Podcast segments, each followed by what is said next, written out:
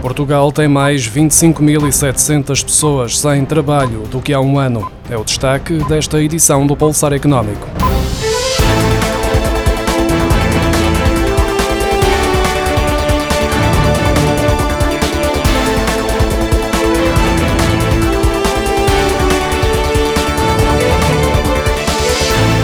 A taxa de desemprego em Portugal fixou-se nos 6,1% no segundo trimestre, o que representou uma queda de 1,1 pontos percentuais face ao trimestre anterior, mas uma subida de 0,4 pontos percentuais face ao igual período do ano passado. No final de junho havia 324.500 pessoas desempregadas, menos 55.800 do que no trimestre anterior, mas mais 25.700 que no segundo trimestre do ano passado, de acordo com os dados do Instituto Nacional de Estatística divulgados esta quarta-feira.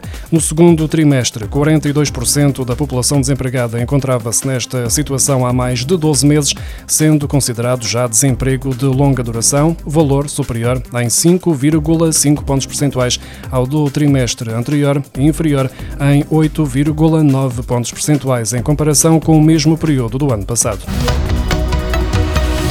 O comércio internacional continua a abrandar. As exportações portuguesas de bens registaram uma diminuição de 3,4% em junho, enquanto as importações recuaram 7,6%, o que representa o terceiro mês consecutivo de quedas, segundo mostram os dados revelados esta quarta-feira pelo Instituto Nacional de Estatística. Os combustíveis e lubrificantes são os que mais influenciam este desempenho, refletindo descidas nos preços, mas também um efeito base, uma vez que em junho tinham sido registados aumentos significativos nas transações destes produtos, antecipando a escassez e a subida de preços na sequência do conflito na Ucrânia. No conjunto do segundo trimestre, as exportações caíram 4,9% e as importações 6,1% em relação ao segundo trimestre do ano passado, naquela que foi a primeira queda em mais de dois anos e meio. O preço do trigo tem vindo a aumentar de forma bastante significativa porque há pouca oferta. Esta subida vai acabar por refletir-se em breve nos produtos derivados, como é o caso das massas. Cada tonelada de trigo duro vale atualmente 410 euros, mais 20% do que há três semanas. A produção de trigo diminuiu na Europa e na América do Norte e a principal razão não é a guerra na Ucrânia. No caso da Europa, foi a seca extrema que afetou a produção. Além disso, os níveis de armazenamento estão muito baixos, o que faz com que a matéria-prima fique mais cara.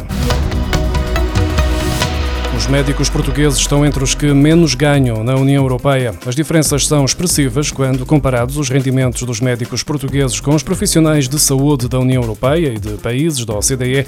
Os dados da Organização para a Cooperação e Desenvolvimento Económico revelam que, entre 2010 e 2022, a remuneração mensal dos médicos em Portugal baixou de 4.075 euros líquidos para 3.039 euros. Eugênio Raza, economista, autor do estudo, cita os dados divulgados no final de 2022 que revelavam que os médicos de Portugal, Eslovénia e Reino Unido foram os únicos da OCDE que viram os salários diminuir em termos reais em 12 anos.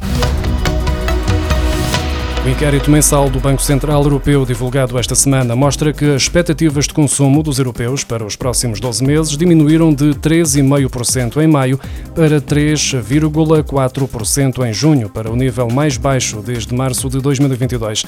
Esta tendência é transversal, sendo sinalizada quer pelos mais jovens, dos 18 aos 24 anos, quer pelos mais velhos, dos 55 aos 70 anos. O inquérito do BCE revela que no último ano os consumidores antecipam que que os seus ganhos tenham aumentado 6,7% face aos 6,8% antecipados em maio. Ao mesmo tempo, antecipam que o seu rendimento nominal aumente 1,2% nos 12 próximos meses. Quanto à inflação, os consumidores europeus prevêem agora uma inflação na zona euro mais baixa nos próximos 12 meses, face ao que anteviam em maio. As previsões apontam agora para uma inflação de 3,4% nos próximos 12 meses, face aos 3,9% que eram indicados em maio. Os bancos encerraram 1.077 balcões em todo o país nos últimos cinco anos. A grande maioria destes encerramentos aconteceu nos distritos de Lisboa, Porto, Braga e Aveiro. De acordo com um estudo divulgado esta quarta-feira pelo Banco de Portugal sobre a cobertura da rede de caixas automáticas e agências bancárias referente ao ano passado, entre 2017 e 2022 houve uma redução de agências bancárias de 4.592 para 3.515. O estudo indica ainda que há 31 balcões por cada 100 mil habitantes, valor que coloca Portugal na sexta posição quando comparado com os restantes países da zona euro. O país lidera, no entanto, quando se olha para o número de caixas automáticas. Existem 131 por cada 100 mil habitantes.